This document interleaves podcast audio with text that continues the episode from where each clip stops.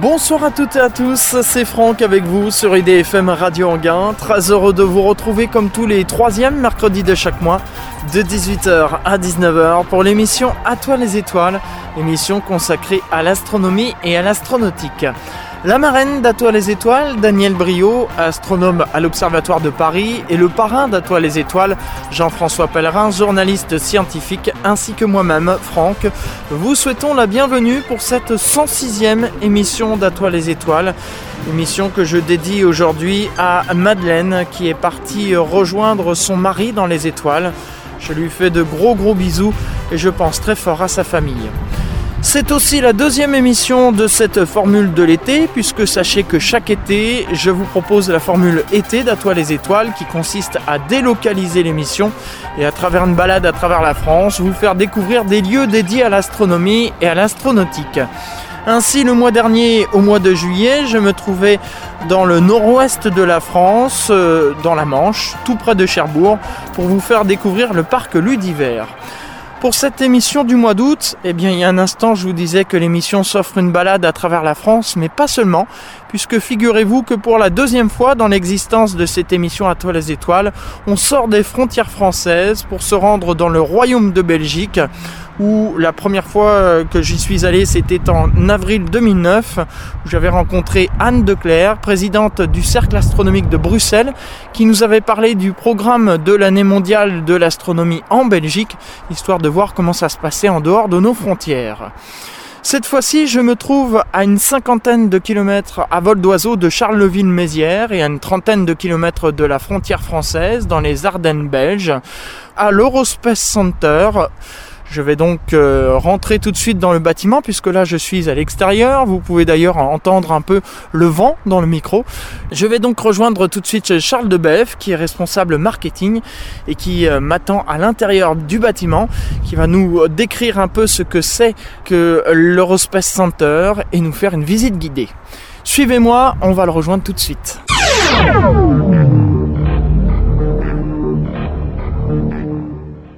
Charles Debeuf, bonjour. Merci de m'accueillir ici à, l'Eurospace Center en Belgique. Qu'est-ce que l'Eurospace Center? Alors l'Eurospace Center est un, parc, je dirais, de découverte et de loisirs sur le thème de l'espace. Euh, en fait, ce, que nous proposons, il y a deux grandes activités, je dirais. C'est un parcours de visite, un parcours spectacle sur l'espace, sur l'univers, sur les retombées de la conquête, sur l'histoire de la conquête également où l'on peut y voir la navette américaine grandeur nature, entre autres, qui est un peu notre pièce maîtresse, où il est ponctué de fun. Il se termine, entre autres, par euh, un, cinéma euh, dynamique, où on se retrouve donc sur des sièges qui bougent, un peu comme au Futuroscope euh, chez vous en France. Et on est projeté dans une course folle sur un astéroïde. Voilà. C'est euh, grosso modo cette visite que l'on fait en famille, en individuel, qui aussi peut être complétée donc par un simulateur, donc euh, le fameux simulateur de la marche lunaire. Alors, deuxième grand versant d'activité ici, ce sont les séjours pour jeunes ou pour familles d'ailleurs, puisque nous en organisons pendant des week-ends également. Séjours donc euh, que je qualifierais de séjour d'immersion spatiale, où euh, les personnes qui y participent euh, se trouvent euh, plongées dans des simulations, des ateliers, des exposés également, des films, etc., sur plusieurs thèmes il y a l'entraînement des astronautes, ça c'est vraiment notre fleuron, vraiment notre... je vais parler de produits phares, euh, raison pour laquelle les gens viennent surtout nous voir et nous, nous approchent, parce qu'on est quand même unique en Europe avec ce séjour d'entraînement des astronautes. Il y a alors à côté de trois autres thèmes, donc l'astronomie, euh, les fusées aussi et la planète Terre. Avec ça, on fait un peu tout le tour de la situation de, de, l'homme, justement, par rapport à l'espace, qui est notre thème. Notre objectif est de vulgariser, en fait, l'espace, de le rendre compréhensible, et par là même, je pense, d'éveiller les enfants, les jeunes et les autres personnes à l'importance de, l'espace, de la conquête spatiale. Le décor est planté. Ce qu'on va faire maintenant, eh bien, je vais vous suivre pour la visite guidée de, de l'Eurospace Center. Je vous suis.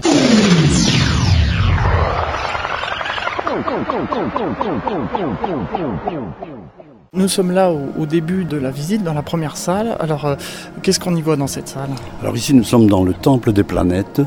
En fait, il y a deux spectacles. Le premier spectacle est plus un spectacle sur les applications du spatial que nous vivons dans notre quotidien. Bon, ben, le GSM, les transmissions TV, euh, Internet, etc. Et donc, c'est un peu les retombées, si vous voulez, de la conquête spatiale. Et donc, il y a des projections qui se font donc sur un cercle central euh, en forme en fait de soucoupe volante et les spectateurs sont debout et assistent à cette projection. C'est un premier spectacle. Il y en a un deuxième alors euh, les spectateurs peuvent y assister à partir de la galerie supérieure et il s'agit plus d'un spectacle sur le système solaire et sur chacune des planètes du système solaire et notamment euh, sur l'origine de l'univers, le Big Bang, etc. Donc voilà. Alors là, on peut voir effectivement ces, gens tout autour de cette euh, navette et qui, regardent des, téléviseurs. Il y a un film de projeté? Oui, c'est un film. Il y a un commentaire également qui est dans les casques. Et donc euh, les, spectateurs peuvent euh, donc suivre les images accompagnées par les commentaires dans le casque qui se fait de manière informatique. Donc quand on passe d'un espace à un autre, automatiquement les commentaires changent et il y a toujours un spot avec un buzz, spot rouge avec un buzz qui appelle les spectateurs pour les faire se déplacer vers l'espace suivant où ils auront d'autres euh, d'autres commentaires et d'autres spectacles. Alors l'espace suivant, justement, on va aller voir. Oui, on poursuit. bien sûr, oui. On poursuit euh, cette visite et on va changer de, salle en passant par des, accès euh, voilà, qui nous permettent d'accéder plus rapidement. Et nous voici donc dans une autre salle. Alors, c'est une salle en fait euh, qui euh, raconte un peu la conquête spatiale. Il y a ici un, petit film qui est assez parlant d'ailleurs, qui montre comment l'homme, depuis qu'il est en station debout, et a pu commencer à regarder le ciel, puisqu'avant, quand on avançait à quatre pattes, ben, on ne savait pas très bien. C'est quand il a pu se mettre debout, il a vu quand même ces, étoiles, ces objets qui bougeaient dans le, dans le ciel et où il a commencé à se poser les premières questions. Il a pu remarquer que certains phénomènes se répétaient également. Donc il a déjà euh, pu établir certains calendriers, euh, etc. Et donc euh, on raconte tout ça, le mythe de la tour de Babel, qui est aussi une manière pour l'homme de vouloir conquérir les cieux, en fait, que la Bible a tourné d'une autre manière, mais enfin c'était déjà euh, en fait l'indice de cela. Et puis après, naturellement, on va euh, retrouver euh, Galilée, Copernic, les premiers astronomes. Alors on débouche tout de suite sur la conquête spatiale récente et la compétition, je dirais, russo-américaine lors des vols Apollo pour aller vers la Lune. Et c'est un petit peu cela que raconte ce film. Je dois dire que maintenant, euh, la conquête continue, c'est vrai, euh, d'une autre manière. Il y a beaucoup plus de coopération entre les pays. Puis on s'est bien rendu compte qu'aller dans l'espace tout seul, ça va pas. Je crois qu'il faut y aller à plusieurs. Ça coûte très cher d'abord. Et puis, euh, la somme d'efforts qui est fournie pour découvrir de nouveaux espaces, puisque maintenant on parle de Mars, puis on parle de, satellites de Saturne que l'on voudrait visiter, puis on, découvre des exoplanètes, etc.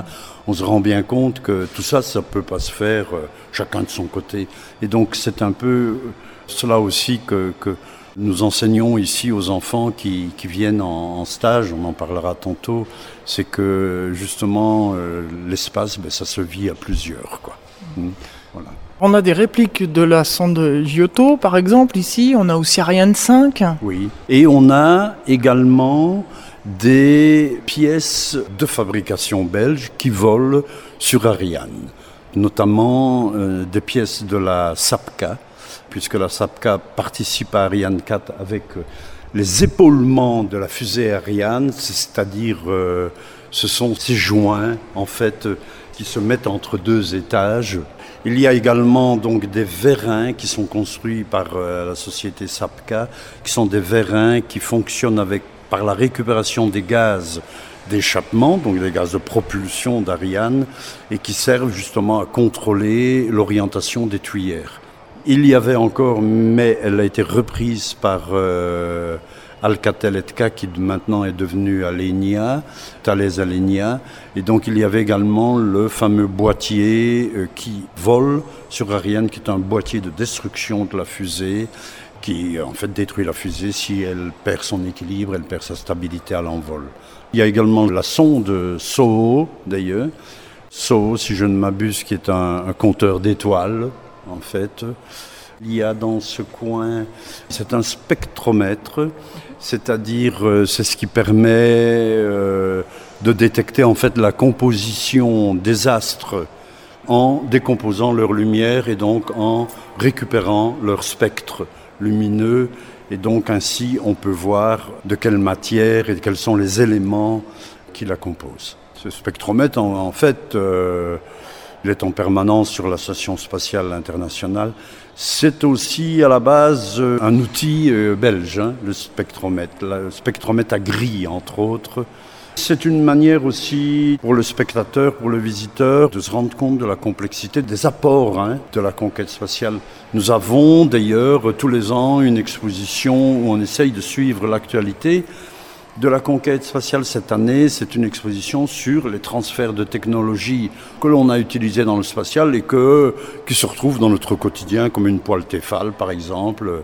Le recouvrement Tefal étant un recouvrement qui a été utilisé dans tout ce qui est les articulations métalliques, les genoux que l'on utilise dans les bras spatiaux, dans, les, dans la navette, etc., et qui euh, bon, ben, permet de, de faire fonctionner des articulations métalliques sans apport d'huile, de graisse, etc. Donc, puisque les frictions sont beaucoup moindres, donc on a trouvé ce Tefal euh, qui est en fait un, métal mou et qui permet donc de compenser les frictions. Donc on a plein de vitrines où on peut voir justement tous ces appareils et ensuite la visite continue dans d'autres salles. Oui, alors le visiteur ensuite va déboucher sur le hall d'entraînement donc des jeunes qui viennent ici pour euh, les camps d'entraînement d'astronautes. Avant cela, il va pénétrer dans le module européen de la Station spatiale euh, internationale, donc le module Columbus. Si vous voulez, on va y pénétrer. Et ben voilà, on va donc pénétrer dans cette réplique.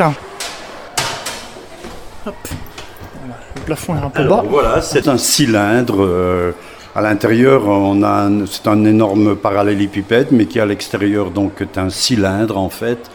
Et c'est ici que sont logées, je dirais, la plupart des expérimentations scientifiques européennes sur les sciences de la vie notamment des animaux qui se trouvent euh, en impesanteur, euh, comment euh, une araignée tisse sa toile, par exemple, en impesanteur et des choses ainsi.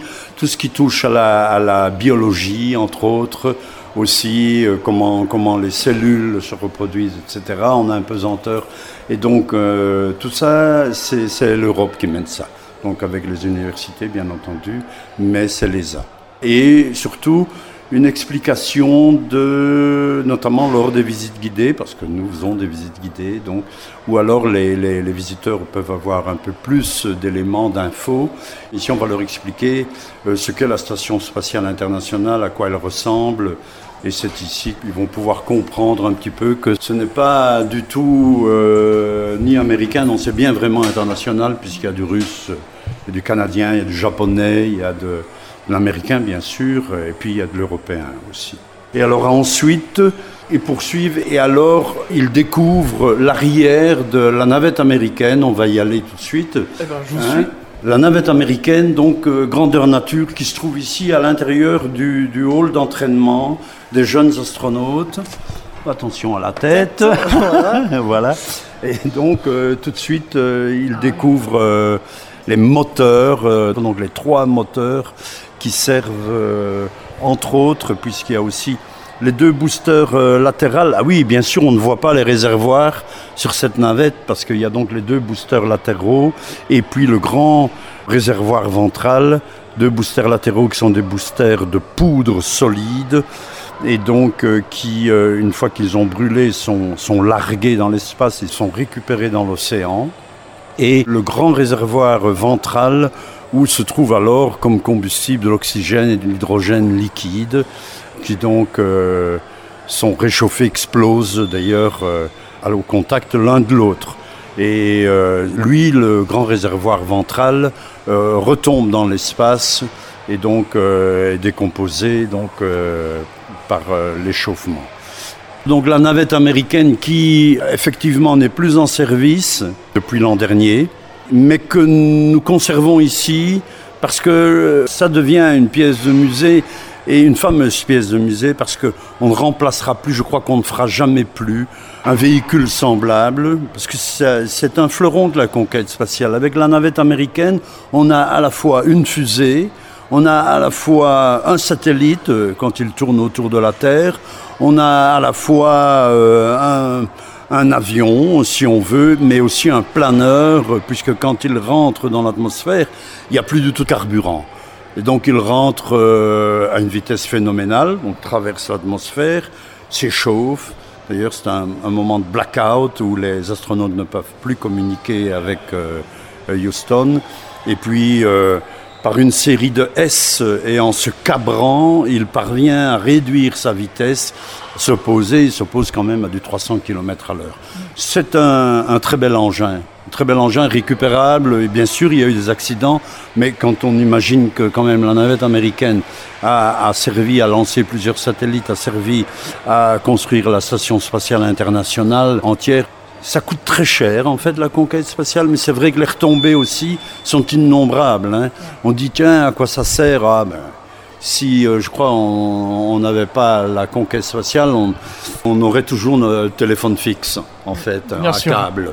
Quand on imagine que tout le monde a son GSM, tout le monde a Internet à n'importe quel moment, euh, maintenant il y a une, information qui circule, à, tort ou à raison, bon, il y a une tonne d'informations qui circulent autour de la Terre. Ben, rien que ça, euh, c'est une révolution. Hein. Tout ça, ce sont des, des, des, retombées qui vont conditionner notre manière de vivre en société. En plus de devoirs de mémoire, ce serait quand même dommage de se séparer d'une si belle maquette. Mais oui, bien sûr, on ne va pas la, on va pas la démonter et l'acheter. Hein. Nous descendons un escalier et on poursuit la visite. On va, si vous voulez bien, donc monter maintenant tout près de la soute de cette navette. On va longer la soute et on va euh, voir un peu à quoi ça ressemble. Donc ici, maintenant, nous sommes en train de monter et de longer euh, les moteurs de cette navette. Donc il ne faudrait pas une mise en route parce que là, il ne resterait pas grand-chose de nous. Hein. On serait bien carbonisé. Alors vous voyez qu'il y a encore, donc il y a les trois moteurs principaux, et puis il y a deux petites tuyères euh, ici au-dessus, qui sont les deux moteurs auxiliaires qui permettent, quand on est en orbite, d'accélérer sa vitesse ou de la réduire, c'est-à-dire de monter en orbite ou de descendre l'orbite. Supposez que vous êtes à du 400 euh, km d'altitude, vous accélérez ces deux petits moteurs et donc ben, vous allez vous retrouver à 450, 500 km d'altitude. Ça aussi, tous ces carburants qui se trouvent dans les réservoirs pour faire fonctionner ces deux petits moteurs, également quand on revient sur Terre, il n'y en a plus d'eau. C'est assez impressionnant, hein. c'est un peu cow-boy à l'américaine de, de, voler sur un, un, c'est pas un avion, c'est une fusée, et de revenir sur Terre à des vitesses phénoménales. Hein c'est quand même quelque chose qui, tourne, qui tournait autour de la Terre à du 28 000 km à l'heure. Et puis euh, on va revenir à l'atterrissage, on est à 300 à l'heure. Donc euh, bah, tout ça a été bien étudié aussi. Je vous propose que l'on marque une pause musicale et puis on se retrouve juste après pour la suite de cette émission à toi les étoiles, toujours ici au Space Center en Belgique. IDFM 98 FM. C'est l'émission À toi les étoiles, comme tous les troisièmes mercredis de chaque mois. Et je vous rappelle que c'est la formule de l'été et je me déplace pour vous faire découvrir des lieux dédiés à l'astronomie et à l'astronautique. Je me trouve au Royaume de Belgique à l'Eurospace Center avec Charles Debeff qui est responsable marketing. Nous allons poursuivre alors là, on voit l'intérieur de la soute de la navette, où il y a un atelier justement. Il y a un atelier qui se déroule tantôt, on en parlera. Alors l'intérieur, je vais vous en parler tout de suite. Ça reproduit les expérimentations scientifiques qui euh, se trouvaient à bord de la navette lors du vol de Dirk Frimouth en 1992, qui était une mission d'étude sur l'atmosphère sur les éléments chimiques et physiques de l'atmosphère, à laquelle Dirk Frimout a été invité à participer pour, au pied levé, prendre la relève d'un astronaute américain qui était tombé malade et on l'a choisi justement parce que c'était un des scientifiques les plus fameux euh, au niveau de l'étude de l'atmosphère. Il a travaillé longtemps à l'Institut d'aéronomie spatiale qui est lié à l'IRM, donc l'Institut royal de météorologie à Bruxelles. Entre autres ici, il y a un spectromètre à gris et puis il y a des, des trois boules noires qui est de l'atmosphère ionisée, c'est-à-dire cette atmosphère euh, électrisée comme en cas d'orage par exemple, dont euh, les éléments d'oxygène, etc. Certains atomes ont perdu de leurs électrons euh, ou en ont acquis d'autres. Et il voulait voir comment cette atmosphère ionisée, ce qu'on appelle un plasma en fait, se comporte en impesanteur, voir si sa composition changeait ou pas. Ici, on voit très bien cette, grande soute où l'on peut non seulement, comme on le voit ici, mettre des expérimentations scientifiques, mais on peut aussi coucher un satellite que l'on va injecter à un moment donné quand on sera en orbite. Il y a également un bras. C'est une reproduction d'un bras de la navette. Il fonctionne. Les stagiaires s'en servent, je vous expliquerai tantôt. Et ce qu'on ne peut pas voir non plus ici, ce sont les portes de cette soute, hein, qui sont deux grandes portes latérales, longitudinales, et qui se referment euh, l'une sur l'autre, donc, et qui ne s'ouvrent que quand on est dans l'espace alors de l'autre côté, derrière nous, se trouve le poste de pilotage. On peut l'apercevoir au travers d'une vitre. Et pour l'instant, justement, des jeunes sont occupés à faire une simulation de mission dedans. C'est ici que, essentiellement, se trouvent les astronautes au décollage. En dessous se trouve la zone habitat des astronautes. C'est ce qu'on appelle le pont intermédiaire et également donc des expérimentations scientifiques qui, elles, ne sont pas exposées au milieu spatial. Donc les expérimentations qui se trouvent dans la soute sont exposées au milieu spatial, ça veut dire être exposé à tous les éléments du milieu spatial, les rayonnements entre autres, et donc euh, ce qui permet non seulement de voir comment elle se comporte en impesanteur, mais aussi par rapport à, à ces éléments extérieurs comme les rayonnements gamma, etc. C'est une navette grandeur nature, donc elle fait 17 mètres de long, c'est quand même un, un bel objet. C'est cette navette que l'on peut retrouver, entre autres, sur le dos d'un Boeing quand on la ramène de son lieu d'atterrissage vers son lieu de décollage. Nous poursuivons notre visite, toujours sur la passerelle. Alors il y a beaucoup de bruit hein, parce qu'il y a des ateliers qui sont en cours. Voilà, il y a des ateliers, des animations. On va les commenter tout de suite. Donc on se trouve maintenant à quelques 10 mètres de haut même pas tout à fait 8 mètres, je dirais. On surplombe tout le hall d'entraînement. Donc devant nous, euh, nous avons une chaise, euh, la chaise de la marche lunaire, le Moonwall qu'on l'appelle. Et donc c'est une chaise qui par un système de ressort permet d'acquérir le poids que l'on connaît sur la Lune. Et donc il faut se déplacer avec, un peu comme Armstrong quand il a fait ses premiers pas sur la Lune en pesant euh, beaucoup moins. C'est pas évident parce que la friction au sol est moindre et donc euh, naturellement le moindre petit effort ben, tout de suite vous déplace un peu comme dans Tintin, objectif lune où l'on voit Tintin, le capitaine Haddock et les Dupont qui avec un petit pas font un très grand saut en fait et c'est la même chose. Ici ce qui est intéressant avec cette chaise également, c'est que son poids et son inertie reproduit un petit peu ce que connaît l'astronaute aussi quand il est sur la Lune, parce qu'il a donc tout son équipement, ça pèse quand même 80 kg sur Terre, moins sur la Lune aussi, mais euh, ça peut le déséquilibrer. Et donc euh, c'est un petit peu tout ça que ces jeunes ici sont en train d'expérimenter avec ce simulateur. Et puis alors ce simulateur, il faut le dire quand même, est ouvert au grand public, donc euh, on peut en complément de la visite l'essayer et euh, donc faire une petite balade sur la Lune. Tout en face de nous, également nous avons une grande structure métallique que nous appelons le mur d'impesanteur. Bon, c'est une appellation pas très euh, juste parce qu'il n'y a aucun mur qui est en impesanteur, mais c'est un mur métallique où l'on peut pratiquer, je dirais, ou se retrouver en impesanteur parce que en face de chaque siège où se trouve euh, un jeune, il y en a huit en tout, se trouve un contrepoids, une cuve qui se remplit d'eau au poids de la personne qui est assise sur le siège en face. Et donc une fois que le volume d'eau a atteint le, le, poids de la personne, à ce moment-là, la personne se retrouve au poids zéro grâce à ce contrepoids et donc elle peut monter, descendre comme si elle était en impesanteur et donc faire des exercices comme la réparation d'un satellite. Par exemple, il y a des petits satellites argentés que vous voyez. Ils doivent aller ouvrir le satellite, euh, connecter, déconnecter. C'est assez euh, intriguant parce qu'on se retrouve quand même aussi là à 6-7 mètres de haut et euh, sur un petit siège amarré par une ceinture. Faut pas avoir de vertige, disons. Hein. Une autre manière est juste en face de nous donc de, d'expérimenter l'impesanteur également, c'est cette grande cuve qui fait euh, approximativement 6 mètres de haut aussi.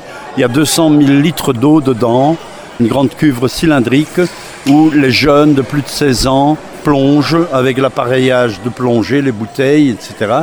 Et donc euh, sont immobilisés au fond par un système de, de gilets gonflables et donc vont faire des manipulations comme s'ils étaient dans l'espace puisque par l'intermédiaire du principe d'Archimède, donc, ils vont aussi expérimenter l'impesanteur. Vous devez savoir que tout astronaute, d'ailleurs, qui part dans l'espace, va répéter inlassablement sa mission dans une énorme cuve que, que j'ai eu l'occasion de voir d'ailleurs aux États-Unis, qui se trouve là au centre d'entraînement des astronautes à Huntsville, où d'ailleurs est immergée une navette entière. D'ailleurs, cette cuve a approximativement les dimensions de ce hall. Qui est immense Elle est immense. Oui, bah, ici, oui. Euh, vous voyez, hein, il y a approximativement euh, 20 à 30 mètres euh, en longueur et en largeur, euh, bien en 15 mètres, je dirais. Et donc, les astronautes expérimentent euh, l'impesanteur et vont devoir répéter les gestes. Si c'est par exemple la réparation d'un satellite, eh bien, ils plongent dans cette cuve avec euh, leur, euh, leur scaphandre et vont euh, réparer, vont manipuler le tournevis, parce que bien entendu, une fois qu'on est dans l'impesanteur, vous voulez manipuler un tournevis, vous n'avez plus de point d'appui. Et donc c'est vous qui tournez, c'est pas du tout le tournevis. Et ce sont toutes ces choses, ce sont des petits détails. D'ailleurs, tout le quotidien d'un astronaute est fait de ces petits détails. Vivre dans l'espace, c'est pas du tout facile. On est dans un monde étrange, on n'est pas habitué à être en impesanteur. Et, donc il faut, faut s'entraîner, euh, et il faut s'entraîner en équipe. Il y a plein de choses comme cela, euh, ne fût-ce que, manger, ne fût-ce que se laver, tout est différent. Se raser par exemple, on ne peut pas se permettre de voir les bouts de poils commencer à flotter dans l'espace et aller dans, se loger dans les engins, dans l'électronique de bord, etc. Donc tout ça est récupéré, aspiré. L'eau, la même chose, l'urine, les déchets humains, tout ça sont récupérés, aspirés. La nourriture, c'est aussi, vous ouvrez un pot de confiture, ben, sur le pot, il y a un, petit velcro et qui fait que, on attache automatiquement le, le, le, couvercle sur sa combinaison. La combinaison d'un astronaute est pleine de velcro. Et donc, ça empêche les choses de flotter. Donc, ce sont des, des éléments auxquels il faut s'habituer. Et je ne parle pas alors de tous les effets sur le corps humain. Le fait d'être en impesanteur, c'est une autre histoire. Hein. La médecine spatiale, d'ailleurs, euh, a fait d'énormes progrès là-dessus. A déjà résolu beaucoup de questions, mais pas toutes il y a des questions qui restent encore sans, sans réponse. Là, nous arrivons devant un, un simulateur. C'est un peu comme tous les simulateurs ici, c'est un simulateur de désorientation sur un seul axe. En fait, c'est une chaise de bureau avec un petit moteur et qui tourne sur elle-même, comme tourne une chaise de bureau. Et la personne qui est dessus donc ferme ses yeux pendant que la chaise tourne, puis on arrête la chaise après une trentaine, 40 secondes, et, donc il ouvre les yeux, naturellement, tout tourne.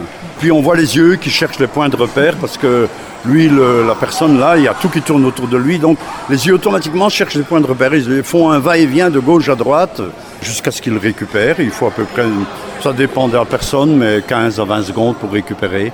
Et c'est ici aussi qu'on explique aux jeunes un peu qu'est-ce qui se passe, pourquoi on se trouve dans une euh, situation de vertige, de déséquilibre, qu'est-ce qui se passe dans l'oreille interne, euh, qui est un des éléments donc euh, de perception du déséquilibre, hein, que le corps humain justement peut dire tiens, je suis plus dans mon état naturel. Euh. On a aussi une autre simulateur ici à côté de nous, la chaise multi-axe, qui est une chaise, la première ici dont on vient de parler fonctionne sur un axe, ici celle-ci fonctionne sur trois axes. Et donc on tourne, on est culbuté, la tête en bas, à gauche, à droite, sur plusieurs axes en même temps qui est une chaise qui a été mise au point euh, lors des vols Gemini, quand un des astronautes, justement celui qui était occupé au poste de pilotage vraiment du vaisseau, a perdu le contrôle du véhicule de Gemini, de la capsule. Il a allumé une petite rétrofusée, donc il a commencé à tourner dans un sens. Et puis euh, il a voulu interrompre le mouvement, donc il fallait allumer la fusée inverse. Et il a allumé une autre fusée qui, elle, ben, elle a fait tourner, au lieu de le faire tourner de gauche-droite, l'a fait tourner de haut en bas. Mais ça continue à tourner à gauche-droite aussi en même temps. Voilà un petit peu l'origine de cette chaise de permettre justement à un astronaute de s'entraîner malgré la désorientation à garder la maîtrise de son tableau de bord euh, et donc de pouvoir euh, rétablir donc euh, son vaisseau. Il a fallu toute une orbite à cet astronaute d'ailleurs, c'est-à-dire une heure et demie, pour pouvoir rétablir l'équilibre du vaisseau à l'époque. Alors les jeunes ici aussi s'entraînent sur ce simulateur. Et puis plus loin, on a une salle de contrôle apparemment. Ah, alors là, ça c'est le, le, cœur du, séjour des jeunes. Hein. Donc je dis séjour puisque euh, les jeunes ici passent euh, de 2 à 5 jours hein, en pension complète. C'est bon à dire, nous avons 200 lits sur le site. Donc il y a aussi toute une euh, logistique, une gestion de tous ces jeunes qui sont en stage chez nous. Et donc on a au cœur de ce séjour une simulation de mission de la navette américaine. Alors là, on trouve une reproduction donc d'une salle de mission. À Houston se trouve plus ou moins, se trouvait, je vais parler dans le passé, plus ou moins 300 personnes. Nous avons réduit les fonctions de ces 300 personnes à six postes principaux. Et alors à côté se trouve le simulateur du poste de pilotage de la navette américaine qui est un, simulateur sur vérin, donc un simulateur dynamique et qui peut euh, adopter donc euh, une position plus ou moins verticale comme pour le décollage. On, peut le faire trembler pour sentir ces vibrations également euh, qu'on peut ressentir lors d'un décollage de la navette. Ça c'est un exercice par exemple qui prend plus ou moins 4 à 5 heures. Les jeunes vont d'abord recevoir un briefing, faut découvrir la navette, il faut découvrir tous ces éléments. Il faut également découvrir toutes les phases de la mission en elle-même. Et puis alors ils vont s'entraîner aux écrans, voir les paramètres techniques qui apparaissent, parce que ce ne sont pas des images, ce sont des vrais paramètres techniques, les lire et entre eux corriger d'éventuelles pannes que notre moniteur alors, qui est là, qui dirige la simulation, introduit. Donc c'est assez captivant. La mission en elle-même dure deux heures, mais il faut de deux à trois heures pour, la préparer avant. Et on est un peu au cœur du stage parce que c'est ici que le jeune va faire un, résumé de tout ce qu'il va vivre pendant un séjour. Autant les émotions d'être à la place d'un astronaute parce qu'ils le vivent comme ça. Quand c'est 5, 4, 3, 2, 1 mise à feu, alors là ils sont devant les paramètres, faut accompagner tout parce que tout est fait avec les procédures réelles. Il y a le décollage, bien sûr, la mise en orbite. Il y a le largage d'un satellite en orbite qui doit se faire sur une fenêtre de 15 secondes. Si on ne largue pas le satellite à ce moment-là, ben, il faut refaire tout un tour de la Terre euh, pour pouvoir le larguer. Mais ce sont tous des éléments, ils se rendent compte de la difficulté de travailler en équipe justement dans l'espace. Cet exercice, euh, nous l'avons durant des week-ends qui sont réservés aux familles, par exemple, puisque les familles peuvent venir chez nous en week-end. Eh bien, les, enfants travaillent avec leurs parents.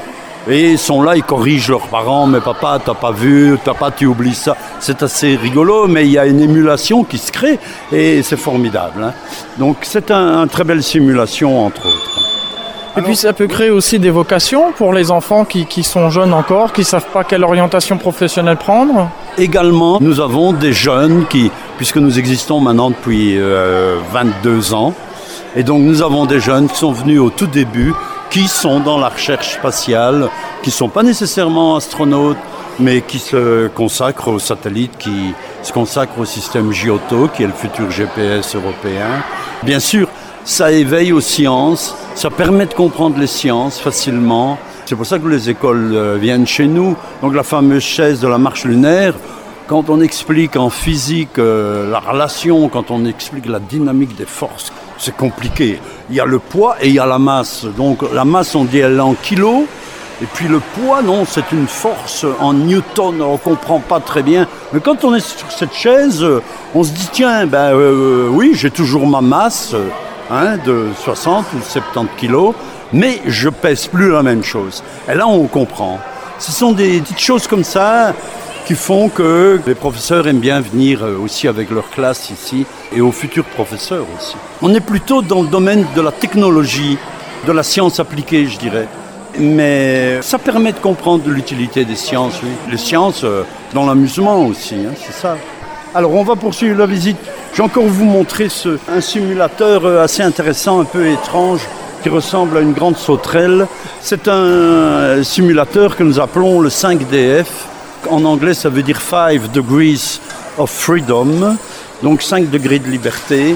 En fait, euh, dans tout espace, il y a 6 degrés de liberté qui sont les 6 mouvements que l'on peut faire autour des trois axes. Dans l'espace, donc, puisqu'on est en 3D, justement, ben, il y a trois axes. Et sur chaque axe, il y a un mouvement de translation, donc le long de l'axe, et il y a un mouvement de rotation également. Si bien que ça fait six mouvements au total. Alors ce simulateur qui est sur coussin d'air permet justement de reproduire cinq des six mouvements. Le seul qui ne sait pas reproduire, c'est celui de sauter en haut et puis retomber. Mais par exemple, gauche, droite, translation, attention. Voilà, on est au milieu du trajet d'un jeune qui se trouve sur un des simulateurs Moonwalk. Et avec cette, euh, ce, simulateur ici, on le fait surtout avec des adultes. Donc une fois qu'on est sur cette chaise, on est comme dans un véhicule en fait euh, autonome dans l'espace. On va le demander aux, aux, personnes de faire des exercices à ce petit mur que vous voyez là, avec des artefacts, des poignées, des étriers où l'on doit passer ses pieds. Pourquoi? Ben Parce qu'il faut se tenir. Fois qu'on est sur cette machine, si on fait un effort dans un sens, comme elle est sur coussin d'air, elle, elle s'en va dans l'autre sens, comme dans l'espace. Et donc on a aussi son, sa corde qui permet de se ramener à l'endroit où l'on était. On peut les mettre la tête en bas. Vous voyez, il y a des étriers qui sont là-bas tournés vers le bas. Et euh, pour se tenir, une fois qu'on a la tête en bas, on ouvre euh, un des petits caissons qu'il y a là. Et là, par exemple, on va demander de dévisser ou de visser. Et la personne fait naturellement le contraire. Parce qu'une fois qu'on a la tête en bas, quand on veut dévisser, ben, on visse. Hein, voilà. Toutes des petites choses où on essaye d'approcher euh, justement ce qu'est travailler dans l'espace. Je vais vous montrer aussi un des éléments de la soute de la navette qui est en fait une palette qui a la forme de la soute de la navette. Elle a cette forme en nu. C'est sur cette palette que l'on pose les, instrumentations euh, scientifiques, comme on l'a vu là au-dessus. Et ici, on peut y construire un énorme tétraèdre. Et donc on va le construire avec les simulateurs donc euh, 5DF et avec le bras de la navette qui se trouve juste à côté, où il y a un petit siège qui est accouplé et euh, la personne donc euh, va avec ce bras de la navette se retrouver au sommet de ce tétraèdre qui est une énorme pyramide en fait. Vous voyez ici les, les jonctions. Pourquoi une pyramide? Pourquoi un tétraèdre Parce que c'est la base de toute construction dans l'espace. Et la pyramide, le tétraèdre, quand on en assemble plusieurs, on approche la sphère. Et c'est euh, des constructions, je dirais, presque parfaites. La construction parfaite étant la sphère, bien entendu, mais pour supporter les différentes forces qui peuvent venir de différentes directions dans l'espace. C'est avec cette structure en, pyramide euh, que l'on euh, aussi construit des satellites, etc. Et, donc euh, que la station spatiale est construite, que tous les assemblages se font. Ici, c'est une manière aussi d'approcher un travail dans l'espace. C'est fait par des adultes. En principe, les jeunes ne sont pas capables de travailler sur le 5 degrés de liberté. Eh bien, je vous propose que l'on marque une pause musicale et puis on se retrouve juste après pour la suite de cette émission à toi les étoiles, toujours ici au Space Center en Belgique. Idée, Dernière partie de cette émission À toi les étoiles, la formule de l'été. Je vous rappelle que je me trouve à une cinquantaine de kilomètres à vol d'oiseau de Charleville-Mézières, au Royaume de Belgique, pour vous faire découvrir l'Eurospace Center avec mon invité Charles Debeff, responsable marketing. Nous poursuivons notre visite avec euh, la salle des fusées. C'est ça. Donc ici se trouve l'atelier fusée en fait qui est une euh, animation, une activité qui fait partie également de ce séjour ici.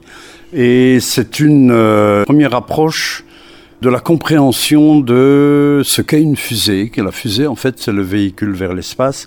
Et donc, euh, comment elle vole, puisque ça vole pas comme un avion, et comment elle est propulsée, comment elle est stable ou pas stable, etc. Et donc les enfants ici construisent des micro-fusées qu'ils lancent, qu'ils récupèrent, des micro-fusées avec un petit moteur à poudre à l'intérieur. Mais il est bon savoir également que nous organisons également des vrais séjours uniquement sur la construction de fusées. Donc à ce moment-là, on ne parle plus de micro-fusées, mais de mini-fusées. Donc ce sont des fusées qui font de 30 à 1 mètre de haut et qui s'élèvent bien entendu beaucoup plus haut que la micro-fusée. Et qui déjà peuvent comporter certains éléments d'électronique à leur bord pour mesurer la température, entre autres, euh, mesurer la vitesse, etc. Ici aussi, c'est très captivant. On a des enfants qui reviennent. On a, on a d'ailleurs trois niveaux. Et donc, les enfants euh, font les trois niveaux, reviennent et ils sont vraiment spécialistes en fusée après. Euh, c'est assez étonnant de voir que des jeunes euh, s'intéressent à la fusée.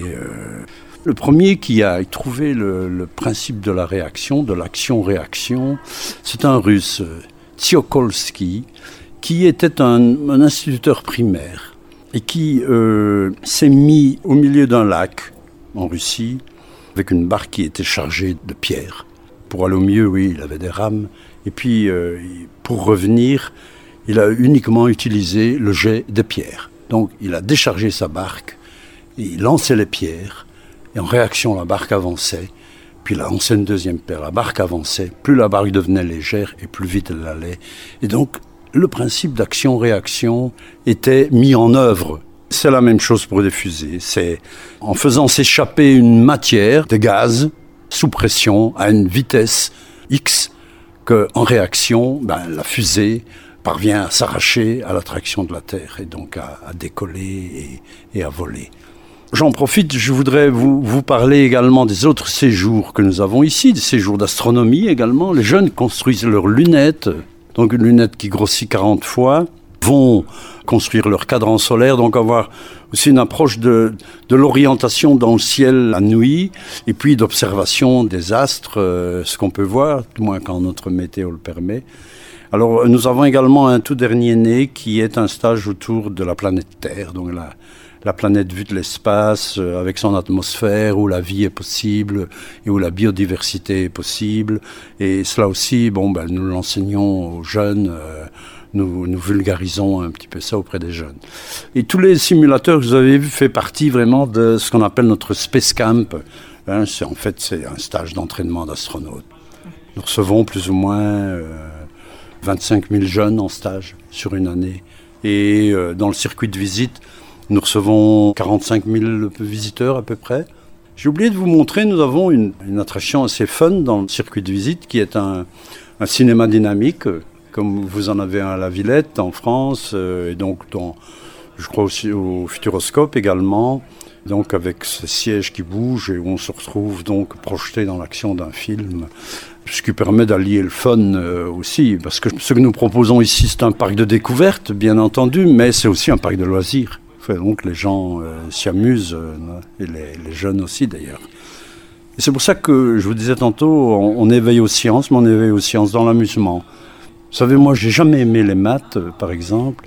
Je n'ai vraiment adopté les maths que dans les études supérieures, où j'ai eu un prof de maths qui, en six mois, a résumé tous les cours d'algèbre, de géométrie, de trigonométrie, etc., de collège et de lycée. Mais on y riait euh, 20 minutes par heure j'ai aimé les maths, j'ai trouvé que c'était simple. Donc, et c'est pour ça que je dis que je crois qu'on apprend bien qu'en s'amusant. Et ça rentre plus facilement, quoi. Et, et c'est ce qu'on se propose ici. Vous avez aussi euh, un parcours extérieur? Oui, on a un parcours d'activité extérieure qui se fait donc en, en, flux libre, sans casque audio, sans guide, sans rien. Et donc, euh, où on retrouve des maquettes tout d'abord, des maquettes de fusées, des maquettes de, vaisseaux spatiaux, le vaisseau Apollo, le, vaisseau Gemini, etc. On les retrouve là. Une réplique de la fameuse fusée Saturne également. Nous avons surtout trois grandes activités. Ce sont chaque fois des activités ou par un système de quiz, de questions-réponses. On est amené à, être baladé dans cette activité. Il y a un système solaire, par exemple, reproduit à deux échelles, une pour les volumes et une pour les distances. Lui a une quinzaine de questions. Il y a une reproduction de notre euh, galaxie, la Voie lactée, que nous voyons sur sa tranche, nous, dans le ciel, mais qui ici est reproduite en plan, comme si elle était au sol, qui est une, une galaxie en spirale, en fait en bras spiralés. Et euh, nous en avons fait donc un labyrinthe galactique, un labyrinthe de verdure, où euh, les gens se promènent et donc doivent rechercher également des questions et y répondre. Et puis nous avons une balade à, à travers... Euh, champs, à travers bois, dans la nature, puisque nous sommes dans les Ardennes belges, en pleine nature. Et cette balade, donc, euh, elle est ponctuée de statues, de reproductions de divinités grecques et romaines, puisque vous le savez, la conquête spatiale a emprunté beaucoup des noms à la mythologie gréco-romaine, Ariane, euh, Hermès, euh, le moteur viking des premières fusées. Europa et Ariane, etc., etc. Donc là aussi, c'est des questions-réponses, etc. C'est une balade d'une heure et demie. Et donc il y a moyen de, de passer à l'extérieur, si on le veut, ben, 3 à 4 heures également. Un parcours très ludique. Oui, bien sûr. C'est un peu prendre un grand bol d'air et en même temps euh, s'amuser sur un quiz. D'ailleurs, euh, si on le remplit, on peut remettre les quiz dans des urnes et on peut gagner notamment un séjour pour jeunes ici. Voilà, on a fait euh, tout le tour euh, de l'Eurospace Center. On peut voir que c'est très riche.